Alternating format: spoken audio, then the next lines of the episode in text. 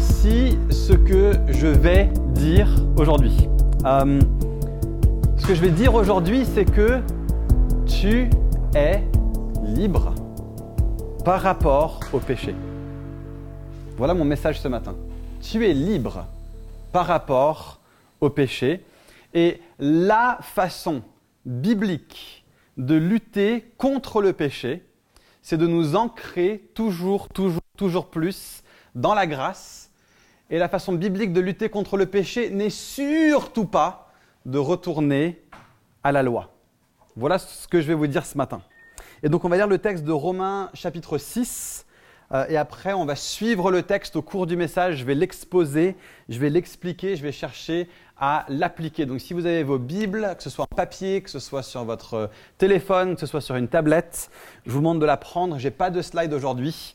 Donc euh, prenez le texte, gardez-le devant vous et ça vous aidera à suivre parce que mon plan aujourd'hui, c'est simplement le fait de suivre le texte verset après verset. Donc Romains chapitre 6 à partir du verset 1. Paul dit, Que dirons-nous donc? Allons-nous persister dans le péché afin que la grâce se multiplie? Certainement pas. Nous qui sommes morts pour le péché, comment pourrions-nous encore vivre dans le péché? Ignorez-vous que nous tous qui avons été baptisés en Jésus-Christ, c'est en sa mort que nous avons été baptisés. Par le baptême en sa mort, nous avons donc été ensevelis avec lui afin que, comme Christ est ressuscité par la gloire du Père, de même, nous aussi, nous menions une vie nouvelle. En effet, si nous avons été unis à lui par une mort semblable à la sienne, nous le serons aussi par une résurrection semblable à la sienne. Nous savons que notre vieil homme a été crucifié avec lui, afin que le corps du péché soit réduit à l'impuissance et que ainsi nous ne soyons plus esclaves du péché. En effet, celui qui est mort est libéré du péché. Or, si nous sommes morts avec Christ, nous croyons que nous vivrons aussi avec lui, car nous savons que Christ ressuscité ne meurt plus. La mort n'a plus de pouvoir sur lui. Christ est mort. Christ est mort. Et c'est pour le péché qu'il est mort. Une fois pour toutes. Maintenant qu'il est vivant, c'est pour Dieu qu'il vit. De la même manière, vous aussi, considérez-vous comme mort pour le péché. Et considérez-vous comme vivant pour Dieu en Jésus-Christ notre Seigneur. Paul commence ce texte au verset 1 avec la question qui brûle les lèvres des Romains presque depuis le début de la lettre. Depuis le début de la lettre, Paul expose verset après verset, chapitre après chapitre, de façon très patiente, la merveilleuse doctrine de la grâce de Dieu. Et les Romains ont bien compris ce que Paul est en train de dire depuis le début de la lettre. Tu n'es pas sauvé par ce que tu fais. Rien de ce que tu fais ne va changer comment Dieu te voit. Et là où le péché abonde, la grâce de Dieu surabonde. Et donc forcément, la question se pose, est-ce que ça veut dire que plus je pêche, plus je fais rayonner la grandeur de la grâce de Dieu Est-ce que c'est ça la conclusion à laquelle devrait nous conduire la doctrine telle que Paul l'expose? Et cette question, c'est important qu'on comprenne que Paul n'est pas en train de la mettre dans la bouche de certains libertins dans l'Église à qui Paul doit maintenant s'opposer. Il s'est beaucoup opposé aux légalistes. Est-ce que maintenant Paul commence à s'opposer aux libertins qui sont en train de dire ah ben, je fais ce que je veux? En fait, non. Euh, ce allons-nous persister dans le péché afin que la grâce se multiplie? C'est en fait une question que Paul met dans la bouche, non pas des libertins, mais dans la bouche des légalistes, toujours. Mais non pas des légalistes qui sont en train de dire Ah, je cherche une opportunité pour pécher.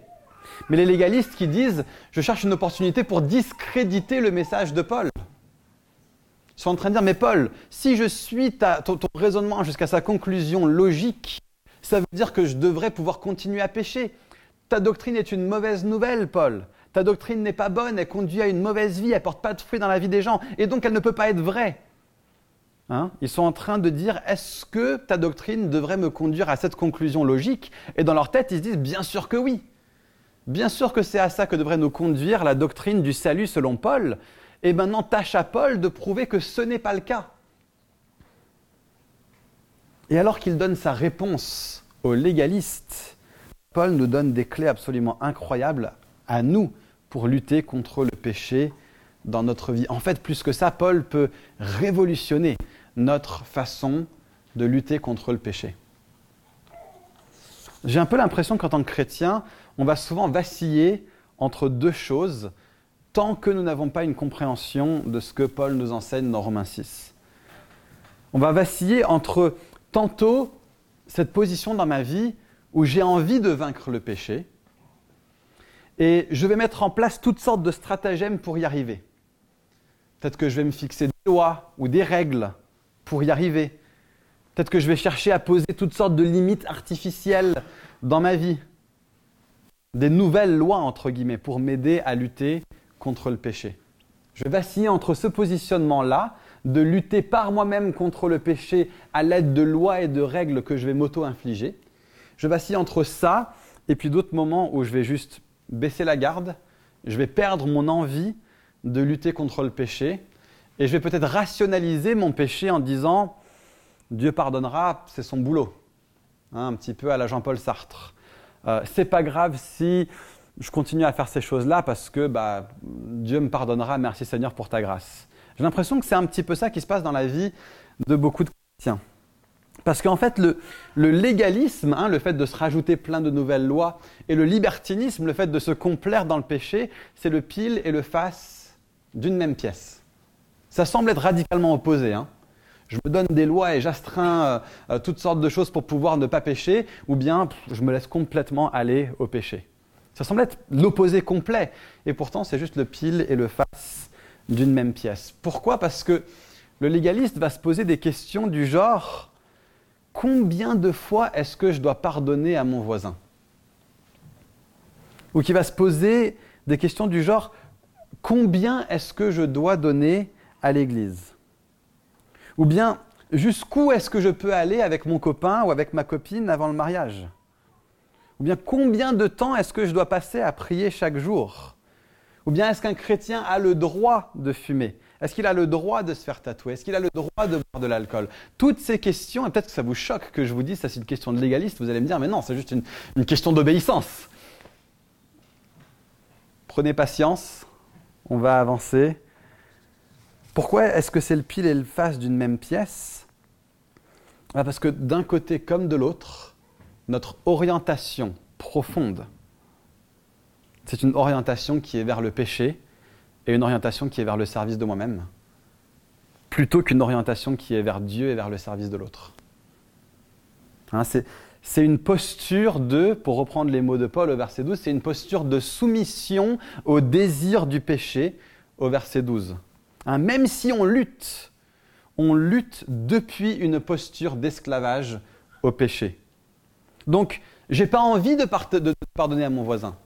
Mon orientation de cœur profonde n'a pas envie de pardonner à mon voisin, mais je sais que je le dois parce que bah, je suis chrétien.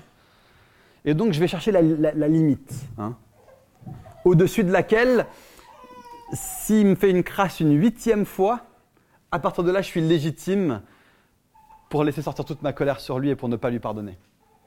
Mon orientation, c'est le fait de vouloir la vengeance sur mon voisin, mais je sais que je dois le pardonner, donc je vais demander jusqu'à combien de fois est-ce que je dois le partager tout ce que je veux, c'est d'arriver à cette huitième fois pour que je puisse prendre ma revanche sur lui. L'orientation profonde de mon cœur, c'est vers le péché et non pas vers Dieu. Euh, et puis, tout ce que je veux, c'est coucher avec ce mec ou coucher avec cette fille avec qui je ne suis pas marié, mais je sais que je ne dois pas le faire parce que je suis chrétien. Et donc, bah, ce que je vais faire, c'est que je vais profiter autant que je peux, autant que j'ai le droit du corps de cette personne avec qui je n'ai pas conclu une alliance, et je vais juste ne pas franchir la ligne. Alors, entendez-moi bien, c'est mieux que de franchir la ligne, bien sûr. Mais, le mode de fonctionnement, c'est un mode de fonctionnement qui est depuis une posture dans laquelle je tends vers le péché et je mets juste des limites pour pas franchir le truc, plutôt que de tendre vers Dieu et de tendre vers l'amour de l'autre. Hein. Tout, ce que je veux, tout ce que je veux, c'est ne rien donner du tout, mais je sais que je le dois parce que je suis chrétien.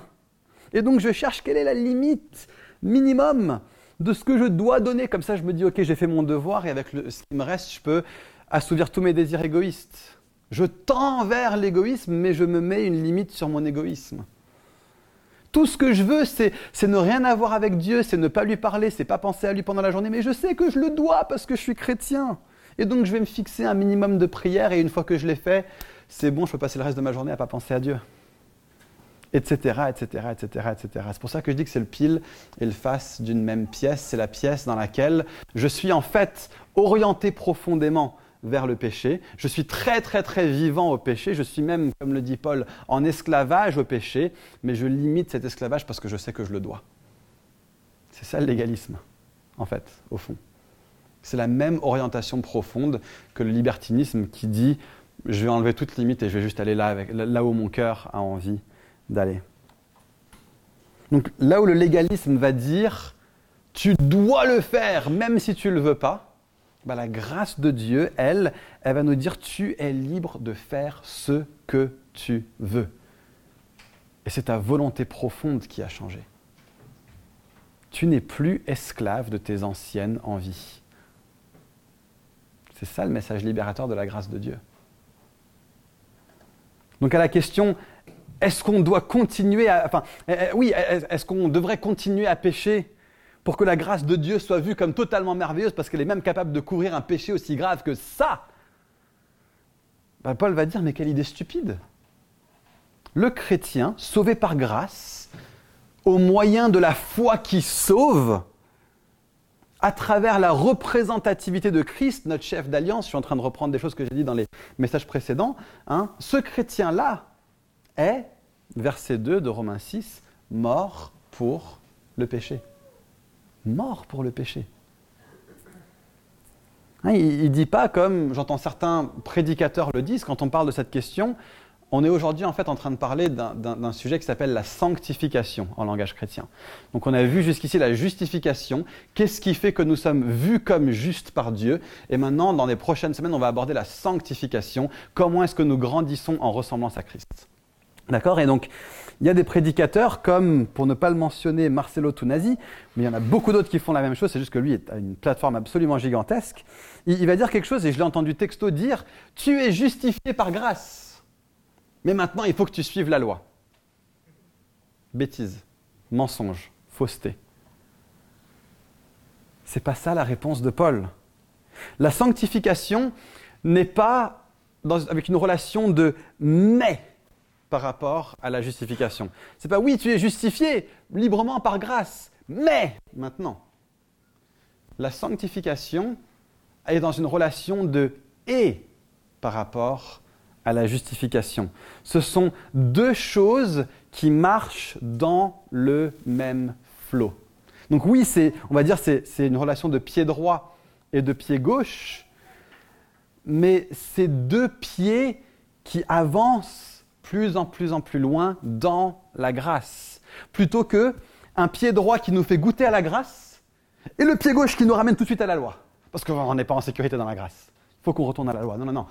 La justification et la sanctification sont un pied droit et un pied gauche qui nous conduisent tous les deux de plus en plus en plus en plus en plus loin dans la grâce de Dieu.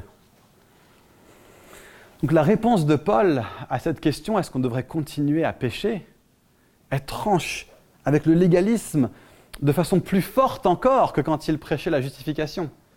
La doctrine de la justification chez Paul tranche avec le légalisme de façon suprême. Ce n'est pas ce que tu fais qui va faire que tu vas être sauvé. Mais quand il avance sur la sanctification, il tranche encore plus avec le légalisme. Tu es mort pour le péché. Tu n'es plus sous la loi. Tu es sous la grâce. Donc certains prédicateurs vont cisailler la branche du légalisme quand ils prêchent la justification, et ils vont recoller, ils vont regreffer cette branche quand ils prêchent la sanctification. Ce que Paul y fait, c'est qu'il cisaille la branche du légalisme quand il prêche la justification, et il fait exploser la branche tout court quand il prêche la sanctification. Tu es mort pour le péché. C'est une bonne nouvelle, non? Tu es mort pour le péché. Chrétien, voilà ta nouvelle identité. Tu étais autrefois, avant que tu sois né de nouveau, tu étais autrefois très, très, très, très, très vivant pour le péché. Mais tu ne l'es plus.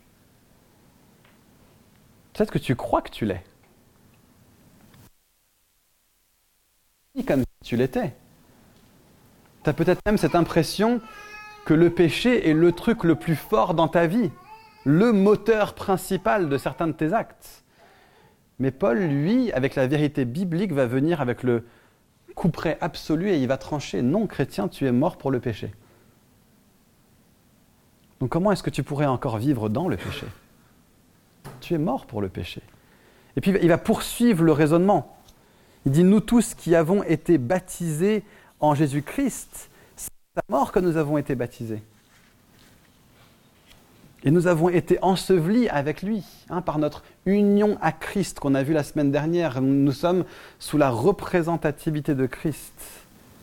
Et de la même manière que Christ est mort en vue de sa résurrection, comme on l'a vu la semaine dernière, eh ben, notre ensevelissement avec Christ à travers le baptême est en vue de quelque chose d'autre. C'est afin que nous menions une vie nouvelle. Petit aparté sur le baptême. Si vous n'avez pas été baptisé, de votre choix personnel en tant qu'adulte, vous êtes invité, voire même vous êtes commandé de le faire. La première chose que Jésus dit à quelqu'un quand il devient chrétien, c'est fais-toi baptiser. Et peut-être que tu n'as pas été baptisé en tant qu'adulte. Peut-être que tu n'as pas été baptisé par immersion. Si c'est le cas, j'aimerais vraiment t'inviter, venez me voir, allez voir David. Euh, j'aimerais vraiment pouvoir vous parler du baptême. C'est une étape. Pour certains chrétiens, ils vont se dire oui, mais je ne suis pas encore euh, assez engagé.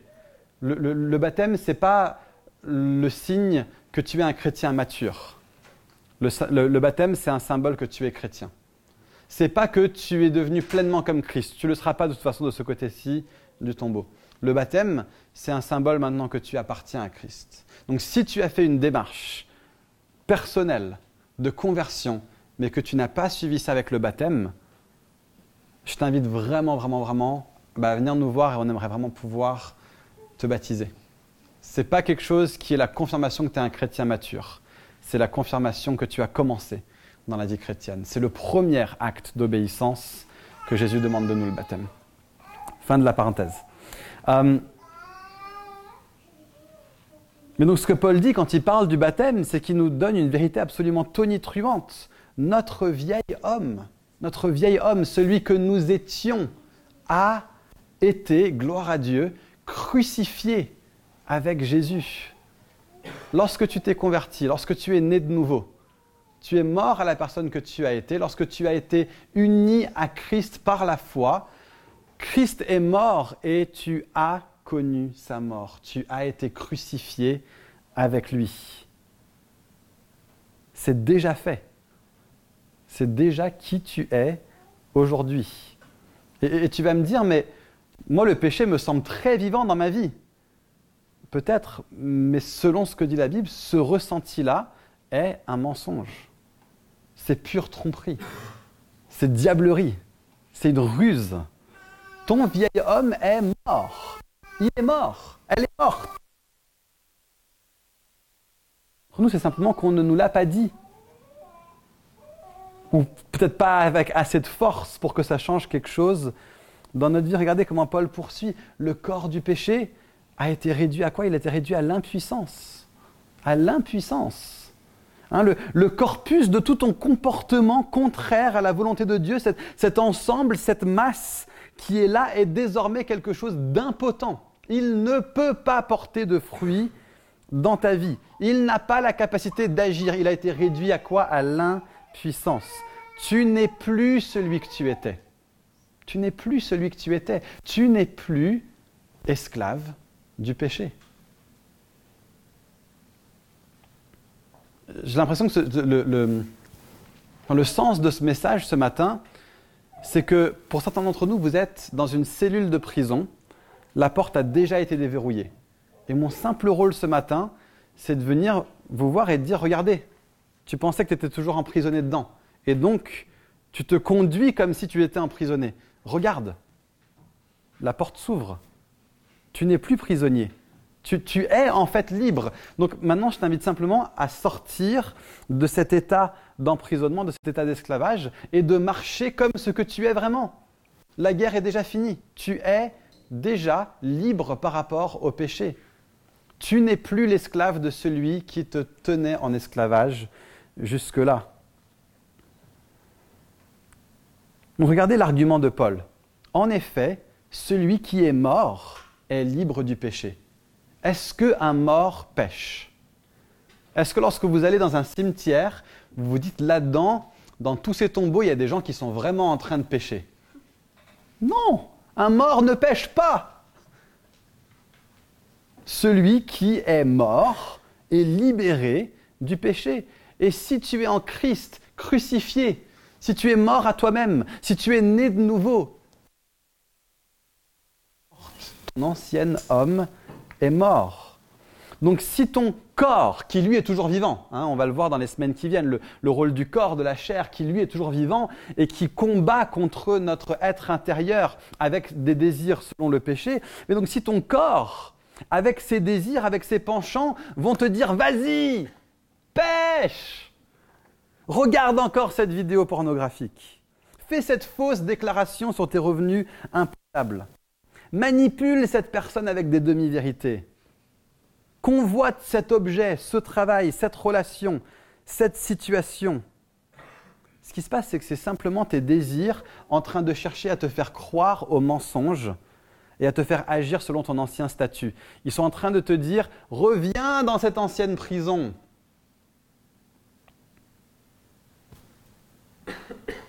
Mais ce n'est plus ton statut et ce n'est plus ta position. Dans cet ancien statut, dans cette ancienne position, les désirs pécheurs de notre chair avaient le droit, avaient la légitimité et avaient l'autorité de te donner l'ordre et de te faire faire exactement ce qu'ils voulaient que tu fasses, de te mener par le nez parce que tu étais un esclavage au péché. Et maintenant que tu es mort, et que, avec Christ, et que tu es ressuscité avec lui parce qu'il est ressuscité, tu es libre pour vivre en nouveauté de vie. Donc, pensez-y un petit peu comme une, femme qui est dans une relation malsaine avec un homme manipulateur. Hein, admettons, elle sort avec un, avec un pervers narcissique. Mais un jour, elle casse avec lui. Un jour, elle rompt la relation. Et lui, il revient la voir. Et il cherche à les faire revenir dans leurs anciens modes de fonctionnement. Il cherche à réaffirmer sa domination, son emprise sur elle. Et elle peut se laisser avoir. C'est très possible qu'elle se laisse avoir. Mais la seule chose qui a changé, c'est que maintenant, ce qu'il exerce comme domination et comme emprise sur elle n'a plus de légitimité. Elle a, rompu. Elle n'a rien à voir maintenant avec cet homme. La réalité, c'est qu'elle est libre. Elle ne lui doit rien. Et, voilà ce qui se passe quand nous aussi, on entre dans des modes de fonctionnement pécheur et qu'on se dit Ah, mais j'ai vraiment besoin de ça. Je dois faire cette fausse déclaration dans, mes impôts. J'en ai besoin. C'est de l'émotionnel, ça a de l'emprise sur nous, ça a une force encore. Notre chair rage contre nous avec des désirs qui sont selon le péché. Ça a une emprise émotionnelle sur nous, mais c'est une emprise qui correspond à un mensonge. Vous êtes en fait libre de ça. Nous sommes libres de ça. Nous appartenons à Christ et Christ est mort.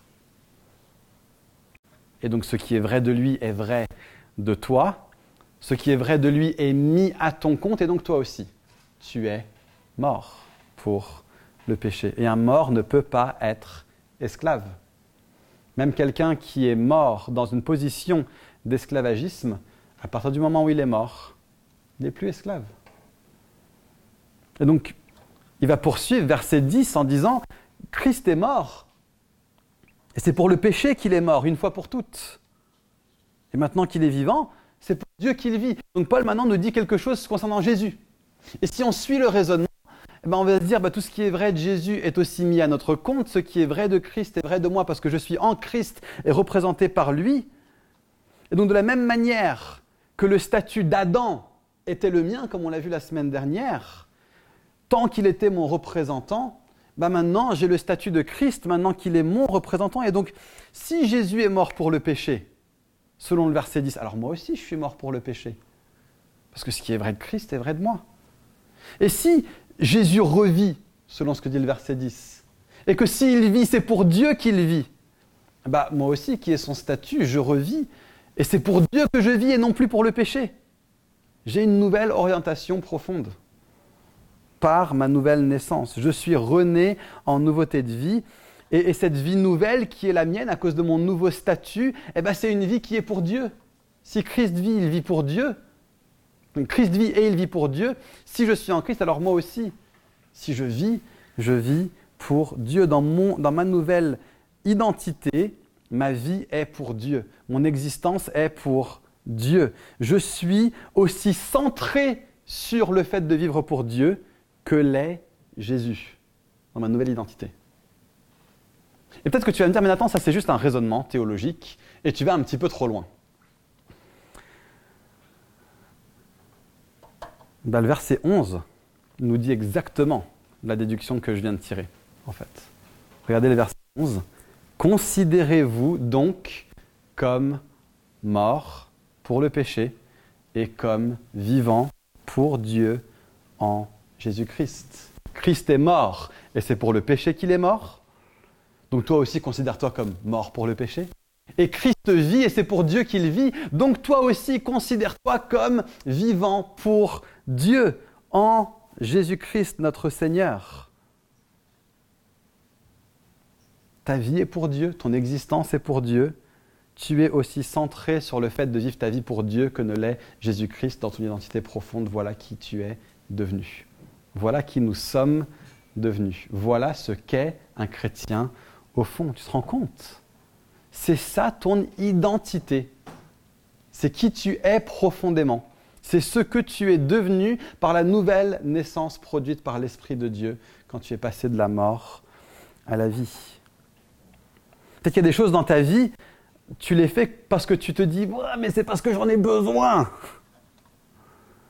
Peut-être qu'il y a des gens dans l'église, vous êtes là ce matin, et tu as un comportement répété, fréquent, qui est clairement quelque chose où tu sais au fond de toi que c'est pas ce que Dieu veut pour toi. Tu le sais au fond de toi. Ça peut être une relation, ça peut être un certain type de consommation, ça peut être un centre d'intérêt qui ne correspond pas à ce que Paul dit dans Philippiens 4, verset 8, c'est-à-dire qui ne correspond pas à tout ce qui est vrai, tout ce qui est honorable, à tout ce qui est juste, à tout ce qui est pur, à tout ce qui est digne d'être aimé, à tout ce qui mérite l'approbation, tout ce qui est synonyme de qualité morale, ce qui est digne de louange. Et tu te dis, mais oui, mais j'ai le droit de faire ces choses parce que je suis libre en Christ. Et effectivement, ça ne change pas le regard que Dieu a pour toi. Si tu restes dans cette relation, ou que tu continues à consommer cette chose, ou que tu continues à arborer ce genre de mode de fonctionnement. Ça ne change pas le regard de Dieu sur toi. Son sourire sur toi est le même, parce que son sourire sur toi dépend non pas de ce que tu fais, mais de, ce que Jésus a fait. L'accueil de Dieu sur ta vie est le même, parce qu'il ne dépend pas de ce que tu fais, mais de ce que Jésus a fait. Ce qu'on va parfois se dire, c'est je suis libre et donc je suis libre de pécher. Hein, ça, c'est le libertinisme duquel on parlait au début. Mais, mais l'alternative à ce libertinisme, ce n'est pas le légalisme dans lequel on se replace sous la loi. L'alternative à ça, c'est d'affirmer encore plus ta liberté, pas encore moins ta liberté. Non pas ta liberté de péché, mais ta liberté par rapport au péché. Tu es libre par rapport au péché. Voici ce que dit le texte. Tu es libre du péché, parce que tu es mort pour le péché. Tu penses peut-être que tu es encore en esclavage au péché. Mais tu ne l'es pas si tu es en Christ. Tu, es véritablement, tu as véritablement changé d'identité en devenant chrétien. Tu es passé de la vie en Adam à la vie en Christ. Tu as changé de domaine. Tu faisais autrefois partie du domaine des ténèbres et tu as été entraîné par Dieu des ténèbres au domaine de son admirable lumière. 1 Pierre 2, verset 9. Vous avez été délivré déjà de la puissance des ténèbres. Vous avez été transporté dans le royaume du Fils de son amour. Colossiens 1, verset 13.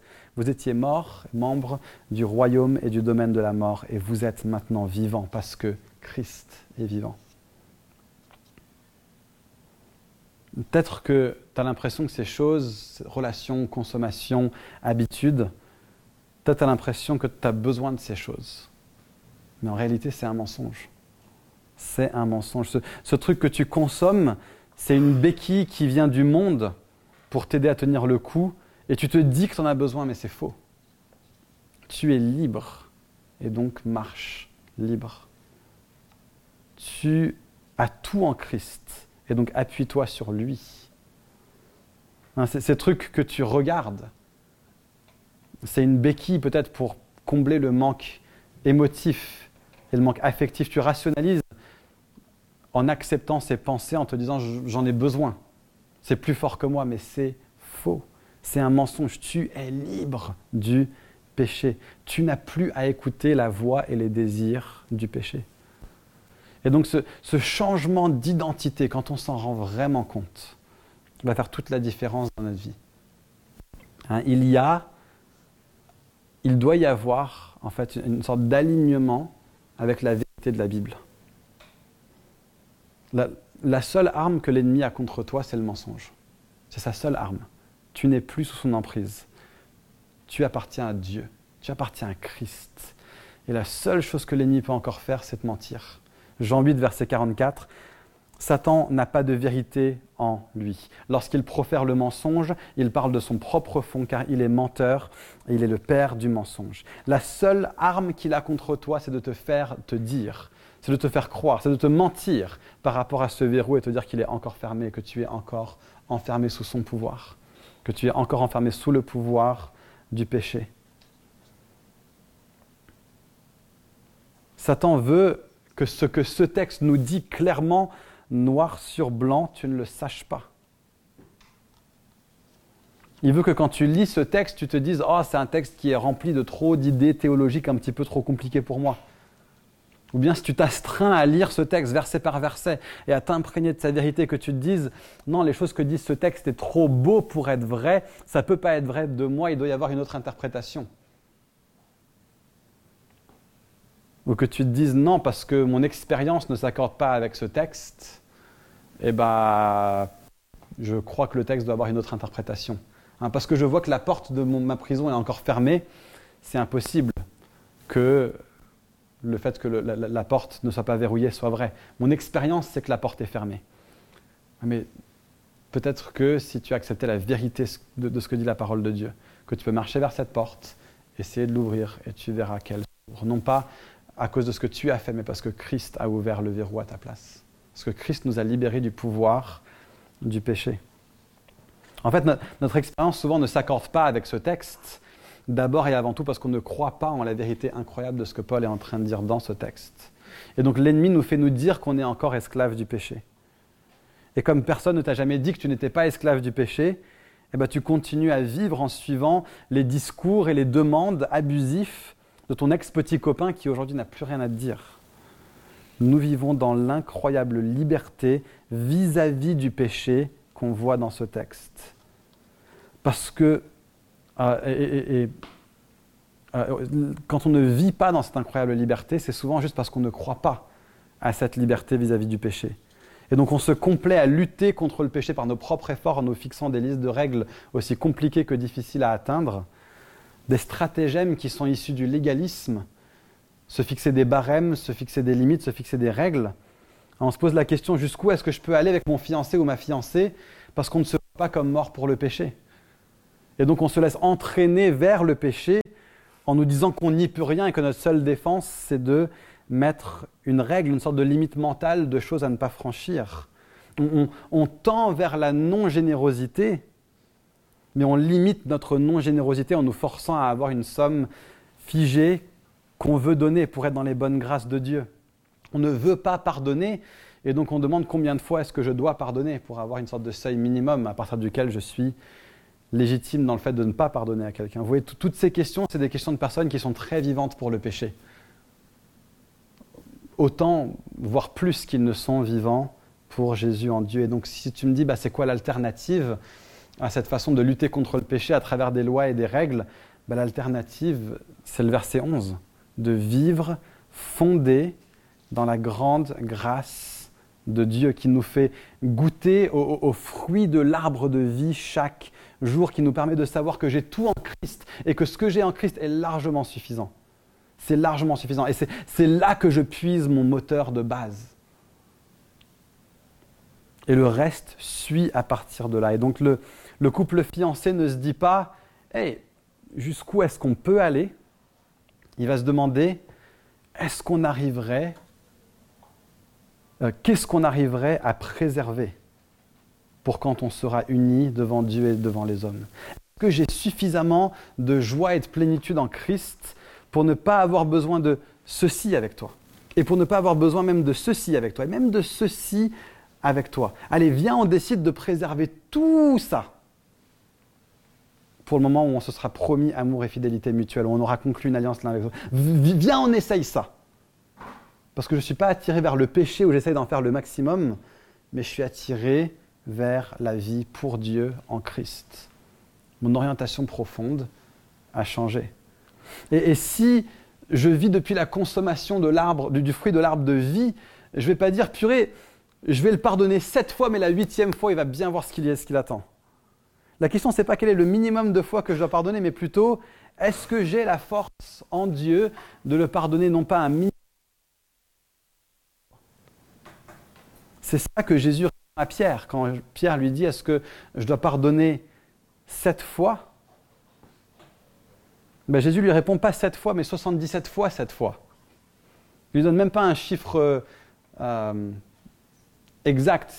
Enfin, 7, 7 fois 77, c'est un chiffre exact, mais, vous voyez ce que je veux dire Il lui euh, lui donne pas la limite. Dans, dans, la culture hébraïque, le chiffre 7, c'est le chiffre de la perfection, et c'est aussi associé à l'infinité. Mec, pardonne-le jusqu'à ce que... Jusqu'à ce que... Illimité. Tu es mort pour le péché, tu es mort pour la rancœur, tu es mort pour le non-pardon et tu as accès à ma vie que je vis pour Dieu. Hein, c'est ça que Paul nous dit dans Tite chapitre 2, quand il dit En effet, la grâce de Dieu, source de salut pour tous les hommes, a été révélée. Écoutez ce que fait la grâce de Dieu. Elle nous enseigne. La grâce de Dieu est notre enseignante. La grâce de Dieu est notre pédagogue. Elle nous enseigne à quoi? À renoncer à un mode de vie impie et aux convoitises de ce monde et à vivre dans le temps la sagesse, la justice et la piété. Vous voyez, quand on prêche la doctrine de la grâce de Dieu, il ne faut pas ensuite venir derrière et dire, OK, maintenant qu'on a compris la grâce de Dieu, je vais t'enseigner comment lutter contre le péché. C'est en enseignant la grâce de Dieu qu'on enseigne comment lutter contre le péché. La doctrine de la grâce de Dieu n'est pas seulement une doctrine qui nous permet d'être libres de la condamnation, la doctrine de la grâce de Dieu est une doctrine qui nous permet d'être libres du pouvoir du péché.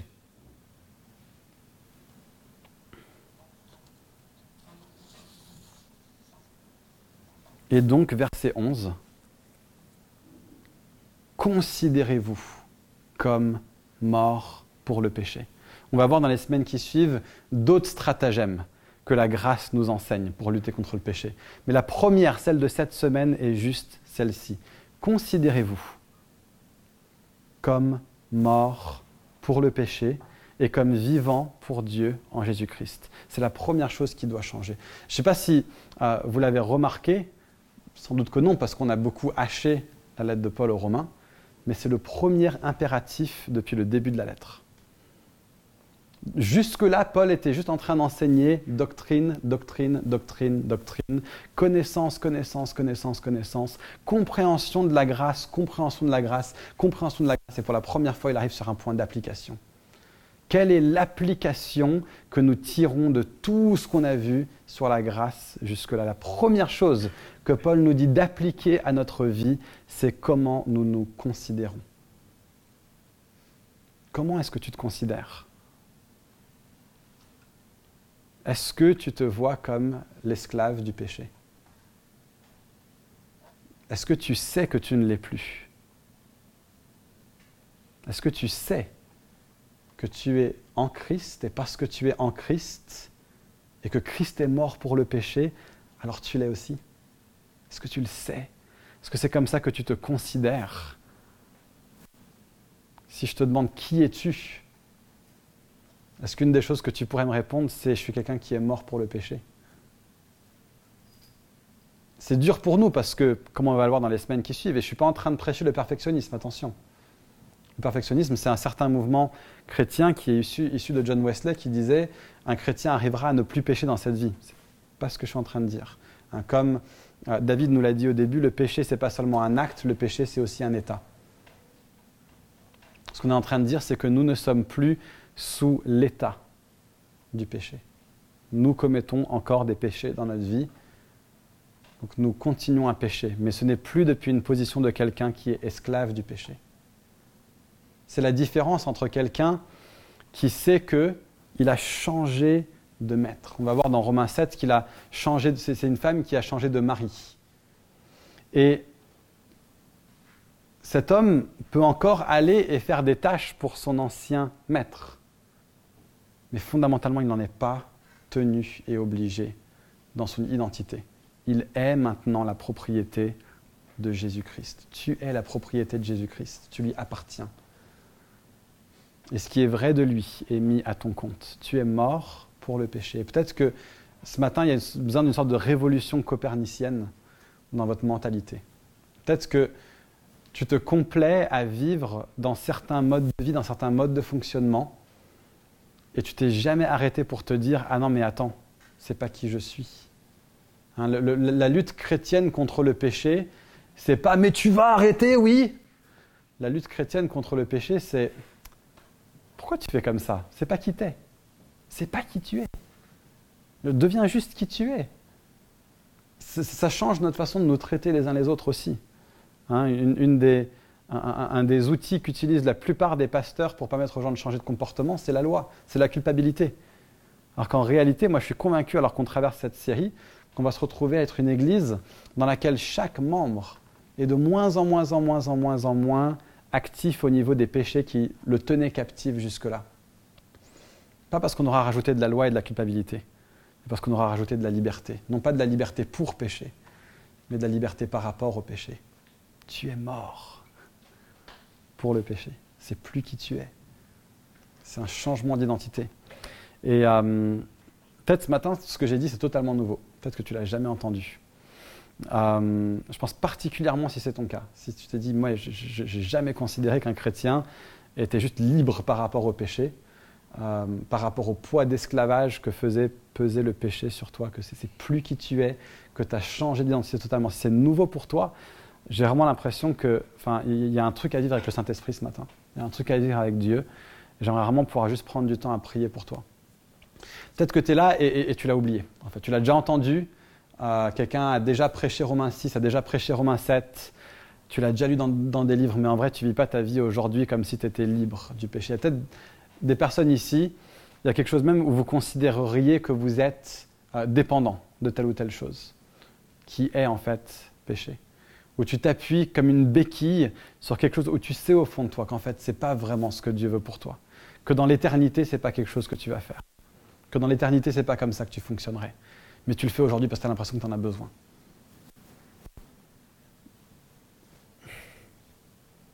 Si c'est votre cas aujourd'hui, bah, la, réalité c'est que vous êtes déjà libre. Et, et, ce n'est pas que vous pouvez être libéré ce matin, c'est que vous êtes déjà libre.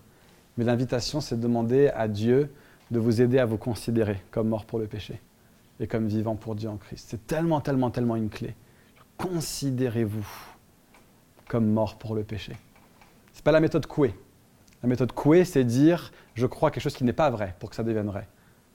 L'évangile, c'est je vais juste croire de plus en plus en plus la vérité, même quand mon expérience dit le contraire. Parce que je sais que l'ennemi, c'est un menteur. Et je sais que Dieu dit la vérité sur moi. Donc on va prendre un, petit, un, dernier petit chant peut-être, euh, si on peut avoir un petit peu de, bah, juste de, musique de fond pour nous aider à, nous focaliser sur Dieu. Et puis on, va finir sur ça, mais euh, j'aimerais vraiment juste vous inviter, si vous n'avez jamais considéré que vous êtes mort pour le péché, si c'est pas quelque chose que tu as cru jusqu'ici, bah, je vous invite ce matin à placer votre foi dans ce que Dieu dit dans sa parole, tout simplement. Il n'y a rien de magique, il n'y a rien de spécial, mais la Bible nous appelle au renouvellement de l'intelligence. Hein, Romains 12, verset 1, verset 2. Soyez transformés, non pas en rajoutant plein de règles à ta vie. Soyez transformés par le renouvellement de l'intelligence, par comment tu te considères. Je sais que c'est quelque chose qui n'est pas simple et je ne veux pas afficher des gens, je ne veux pas demander aux uns et aux autres de vous lever hein, par rapport aux choses que j'ai dites. Euh, peut-être que tu l'as jamais entendu avant et que tu, veux l'accepter euh, comme vrai ce matin, ou qu'il y a un, mode de fonctionnement, un comportement, quelque chose que tu consommes, une relation où tu sais que ce n'est pas la volonté de Dieu pour toi. Je peux vous demander de vous lever parce que j'ai pas envie d'afficher les gens. mais il y a des gens ici ce matin, enfin tu sais clairement que c'est toi. Et, j'aimerais juste pouvoir prier pour vous. Seigneur, je, te, prie que tu permettes à ton Église de vivre libre par rapport au péché. Seigneur, pas seulement de l'être, mais de vivre selon cette vérité. De vivre selon la liberté merveilleuse que tu nous as acquise par la mort et la résurrection de Jésus et par l'union avec Christ. Père, je te demande que pour toutes les personnes qui sont ici, qui n'ont jamais considéré qu'ils étaient morts par rapport au péché, qu'ils puissent s'approprier cette vérité, qu'ils puissent placer leur foi, accepter par la foi cette vérité, changer d'avis sur qui ils sont au fond.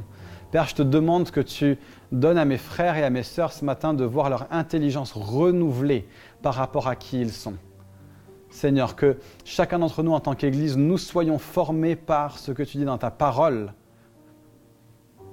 plutôt que de nous laisser balloter par ce que l'ennemi nous dit par ses mensonges et par nos expériences. Et Père, je te prie pour toutes les personnes qui ont le sentiment ici ce matin, qui sont dans, dans l'emprise par rapport à quelque chose, peut-être une dépendance. Père, je te demande que tu viennes libérer ces personnes. Père, viens, libérer mes frères et mes sœurs de, de l'emprise, non pas du péché, parce que tu les en as déjà libérés, mais de l'emprise du mensonge, qui leur fait croire qu'ils sont obligés de continuer à le faire, qu'ils en ont besoin. Je te demande, Seigneur, que tu fasses de nous une Église qui est tellement centrée sur toi, tellement remplie d'amour pour toi, qui vit tellement dans ta présence, que tu sois celui qui comble tous nos besoins, Seigneur, nos besoins affectifs, nos besoins émotionnels, nos besoins physiques, nos besoins relationnels.